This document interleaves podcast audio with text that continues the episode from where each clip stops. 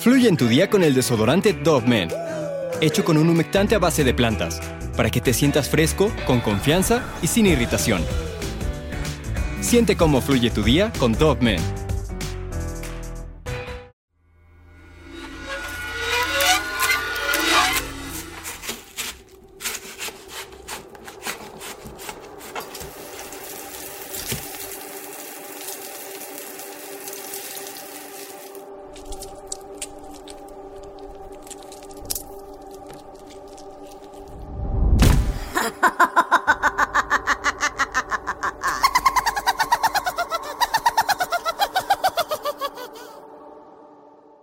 Eran las 10 de la noche cuando María Trinidad llegaba a la casa después de una larga jornada de trabajo para hacerle cenar a su esposo. Dentro de la habitación de uno de sus cinco hijos se escuchaban gritos de dolor y llantos de impotencia. La mujer se quedaba paralizada preparando la carne para que cuando su pareja terminara de pegarle a uno de sus hijos como habitualmente lo hacía, se sentara a comer y con suerte no sufrir los maltratos por parte de él como siempre lo hacía. Pero esa noche el lloriqueo de sus pequeños y el ruido de los cinturazos eran más fuertes que otros días. Ella ya no podía soportar eso, pero tampoco sabía cómo librarse de aquellos abusos, de aquella violencia. La rabia y el coraje la persiguieron hasta que con un bate de béisbol golpeó a su marido más de una docena de veces hasta que lo mandó al más allá. El caso que te vengo a contar hoy es de esta mujer quien harta de todos los abusos tanto físicos como psicológicos que sufría por parte de su cónyuge, se sintió obligada a eliminarlo para después convertirlo, se cree, en tamales.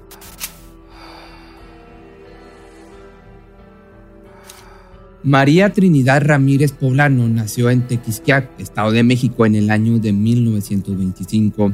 Desde pequeña recibía maltratos por parte de sus padres y nunca pudo completar sus estudios por la pobreza extrema en la que vivía. Se casó con un hombre desde muy joven para poder salir de su casa y tuvo a María Elena, su primera hija. Lamentablemente todo fue un círculo vicioso, pues su matrimonio era igual de violento. Dentro del infierno que era su hogar, cinco años después dio a luz a otro hijo, podría decirse que este pequeño la motivó a salir adelante. Comenzó a trabajar para ganar su propio dinero y así dejar atrás a sus abusadores. Cuando su primera hija completó la mayoría de edad, se casó con un joven llamado Mario Reséndiz, un joven trabajador quien quiso ayudar a la familia a salir del hoyo en el que vivían. Y cuando por fin Trinidad dejó a su esposo, todo parecía marchar muy bien. Su otro hijo, Pedro Martínez Ramírez, también ayudaba a traer dinero a la casa. Sabía hacer muchas cosas. Llegó a trabajar como carnicero y otras veces como carpintero de oficio. Todos aportaban algo al hogar y así era como se mantenían estables. Trinidad comenzó a hacerse famosa por sus ricos tamales. Muy de mañana se levantaba a hacerlos y por la gran demanda terminaba de venderlos hasta las 10 de la noche. Gracias a sus hijos y al esfuerzo que hizo por sacarlos adelante, todo marchaba de maravilla hasta ese momento. Nunca faltaba un plato de comida y aunque no vivían en las mejores condiciones, la familia sí era muy unida. Cerca de su nuevo hogar existía un hombre llamado Pablo Díaz Ramírez. Este varón siempre iba a visitar a la mujer y comía con ella los tamales que vendía. A Trinidad le gustaba mucho la compañía de Pablo. Siempre la sorprendía con las historias que le contaba. Era corpulento, siempre vestía bien y le hablaba con mucho respeto. Algo que la cautivó fue que era, pues, como dicen por ahí, chapado a la antigua. No fumaba, ni tomaba, ni tenía problemas con el alcohol. Por un momento la mujer pensó que esta vez podría ser feliz con alguien como él, ya que lo veía, te digo, como un hombre trabajador y tierno. Decidió entonces darle una oportunidad y varios meses después se casaron. Sus hijos estaban muy felices de que rehiciera su vida. Todos los de la colonia sabían que Pablo era, pues, un buen hombre, entre comillas, porque siempre se mostraba muy humilde y amable.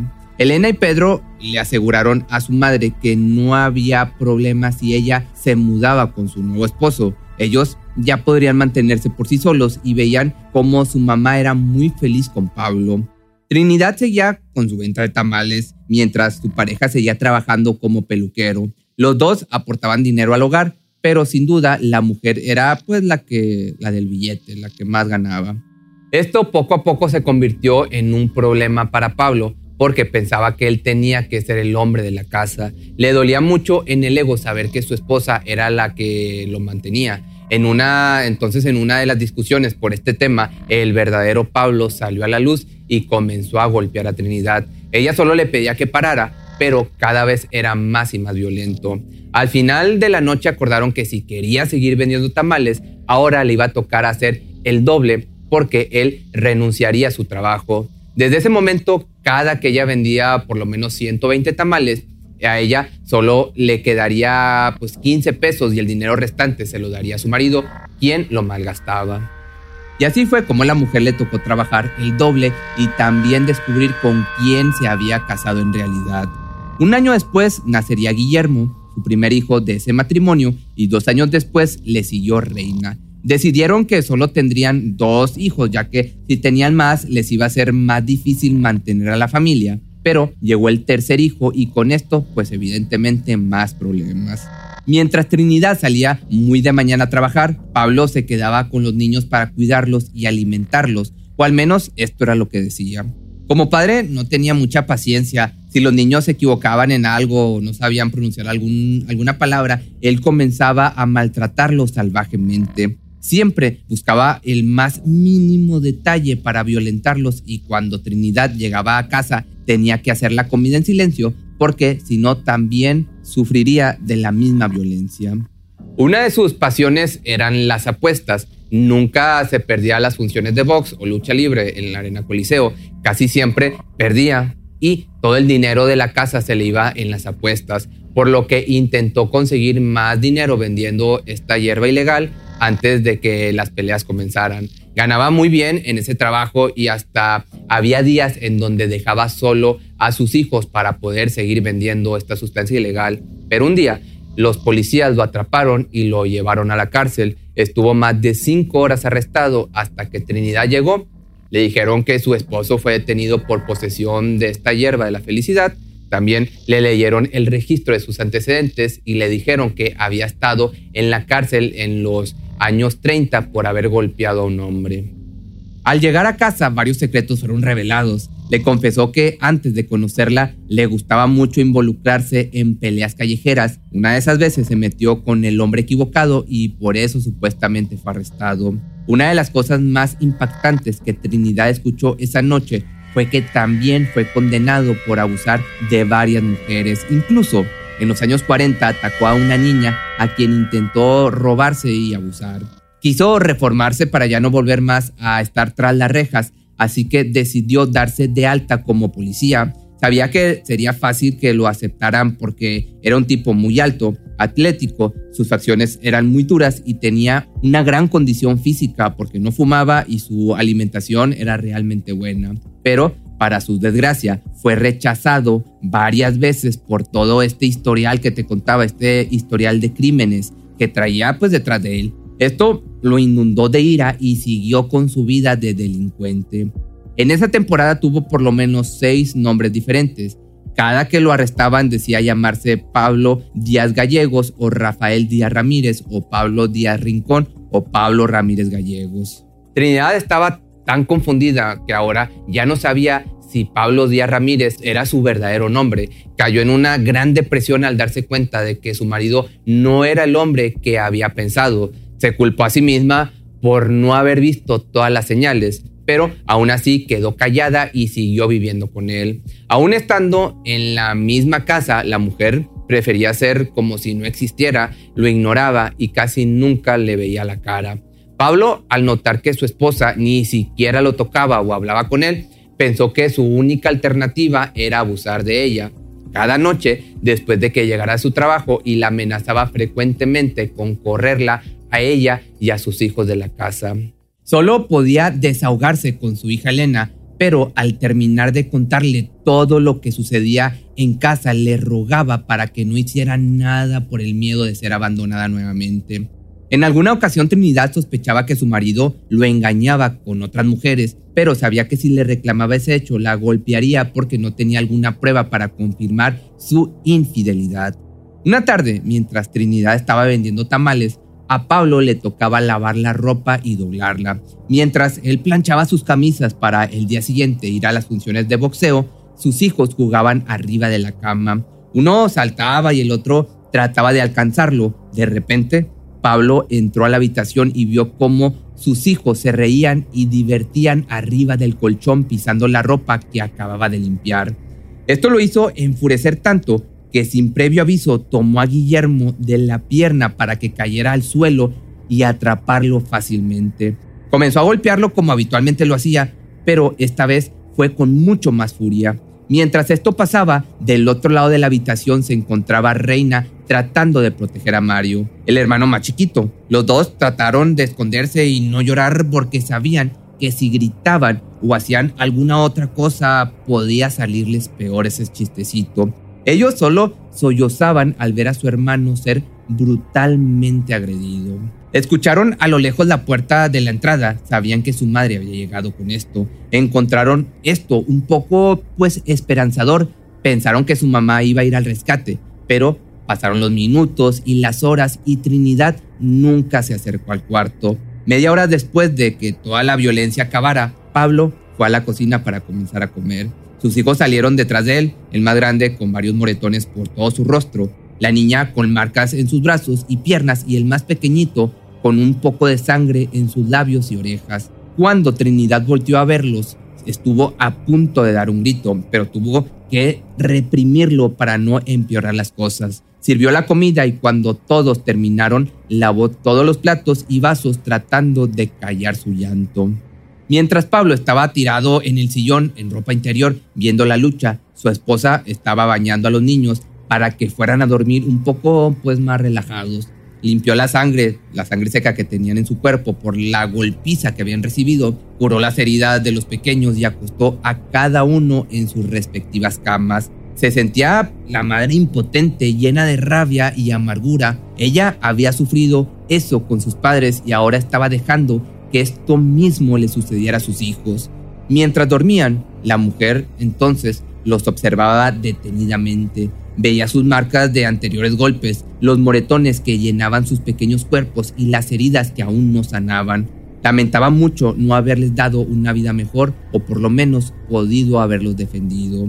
Salió de la habitación entonces derrotada no sabía cómo escapar de ahí o cómo hacer una vida nueva. Gracias a ese hombre que estaba frente a la televisión, se sentía realmente miserable. La sangre le hervía en ese momento. Recordaba los gritos de sus pobres niños, las veces que fue humillada y golpeada, los abusos que había recibido por parte de su esposo, de su antiguo marido y de su padre. Entonces de repente tomó un bate de béisbol que le habían regalado a su pareja y llena de furia lo golpeó haciendo que cayera del sillón de inmediato. El trancazo fue tan fuerte que hizo que Díaz quedara inconsciente.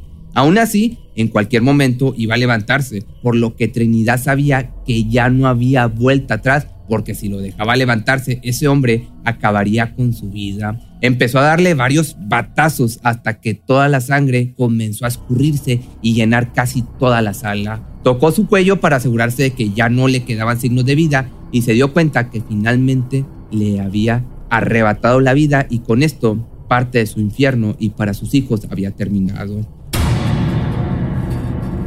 Estaba muy asustada por lo que había hecho, pero tenía que actuar rápido para que sus hijos no vieran la escena tan terrorífica que se había presentado en la sala. Entonces salió corriendo con una vecina para pedirle un hacha. Le tuvo que decir que su hacha se le había perdido y necesitaba partir leña para calentar los tamales que el día de mañana vendería. La mujer sin hacer más preguntas se la, le prestó el hacha a Trinidad y rápidamente esta salió de ahí para volver a la escena del crimen. Se sentó al lado del cuerpo, del cuerpo ya sin vida, y comenzó a cortar su brazo derecho.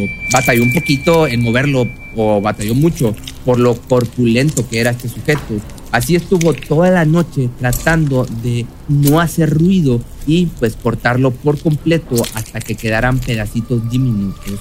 Puso la cabeza en un bote tamalero con agua fría, mientras que el resto del cuerpo lo envolvió en hojas muy resistentes llamadas ixtle, donde ponía sus tamales. Se llevó el bote con la cabeza de su marido y lo metió debajo de la cama en donde ellos dos se dormían.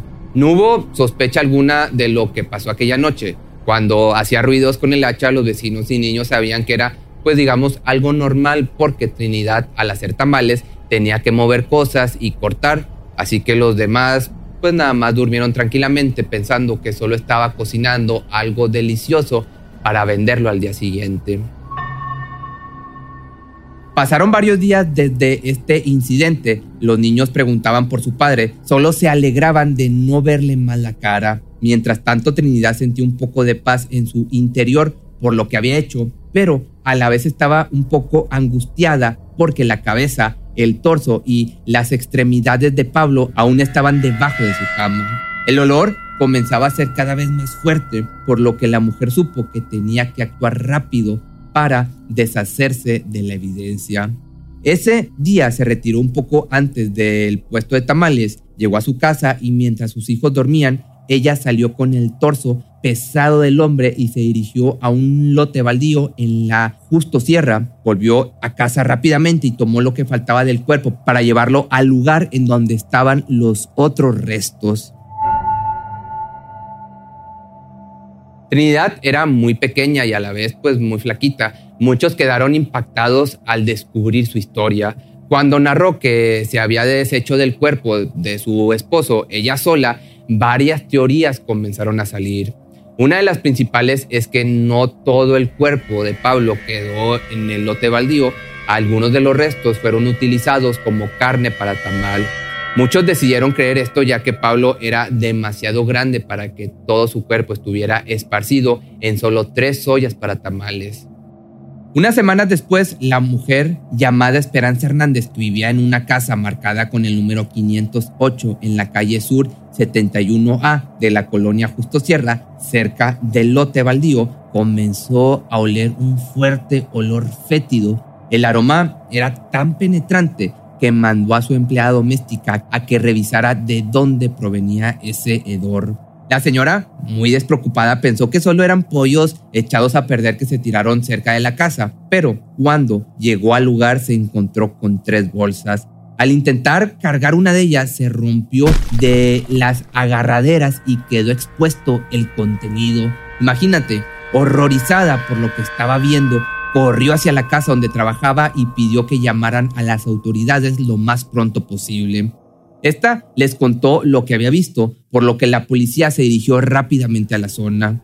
Al llegar ahí, comenzaron a hacer una investigación profunda. El general Daniel Gutiérrez, jefe de la policía, decidió encargarse del caso.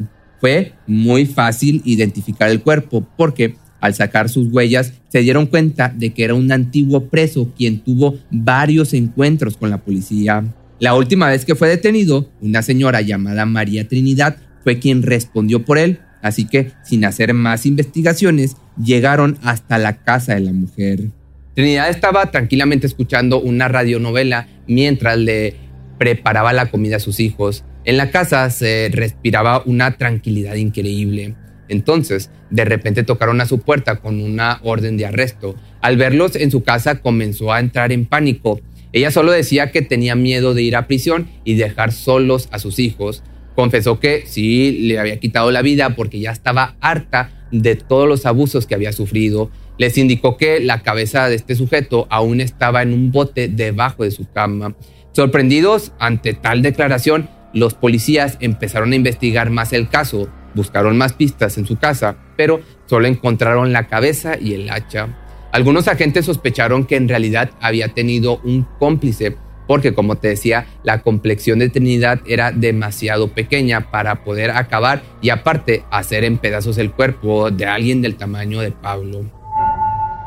Llegaron a casa de Pedro Martínez, su hijo mayor, y Mario Resendi, su cuñado. Fueron entrevistados como posibles cómplices y sospechosos hablaron acerca de que lo habían conocido por 10 años, pero que por órdenes de Trinidad no llegaron a enfrentarlo. Sabían que él abusaba física y psicológicamente de la mujer, pero ella prefería que no hicieran tanto escándalo por eso. Se descubrió que en realidad había tenido algunas pequeñas riñas con Pedro, pero nunca pasaron a lo físico, solo se gritaban y reclamaban cosas. Los hombres estuvieron mucho tiempo en investigación, pero no hubo más pruebas para poder inculparlos. Trinidad seguía diciendo que ella lo había hecho completamente sola para defenderse de todos los abusos. Uno de los forenses finalmente declaró que el responsable había actuado de forma solitaria, ya que la causa de la muerte fue que el hombre se desangró mientras la mujer lo cortaba. También el médico Enrique Márquez Barajas confirmó que la víctima fue hecha en pedazos aún cuando estaba con vida. Finalmente, el 29 de julio del año del 71, María Trinidad fue condenada a 40 años de prisión por, esto, por estas acciones. Los medios de comunicación, al enterarse de este caso tan perturbador, la visitaban para interrogarla. Ella le contaba todos los hechos al pie de la letra, sin exagerar o a la vez distorsionar la historia. En prisión siempre se le veía muy tranquila. Cada que sus hijos iban a visitarla, saltaba de alegría porque le gustaba mucho verlos. Lamentablemente, los niños más pequeños fueron llevados a una casa de protección social en a, ver si digo bien esta palabra, Azcapotzalco. Y nunca más le, los volvió a ver. Así cumplió su condena y vivió sus últimos días con unos familiares que vivían en Tequisquiac hasta que en el año del 95 perdería la vida. Sin duda esta historia es recordada por todos los mexicanos. Varias bandas también hicieron homenajes a esta historia. Se realizaron libros, algunos capítulos y series y aparte películas. Ella solo quería defender a sus hijos a cualquier costo y finalmente logró salir. Pero si te gustó este video no olvides seguirme en mis redes sociales y nos vemos el día de mañana en un nuevo caso.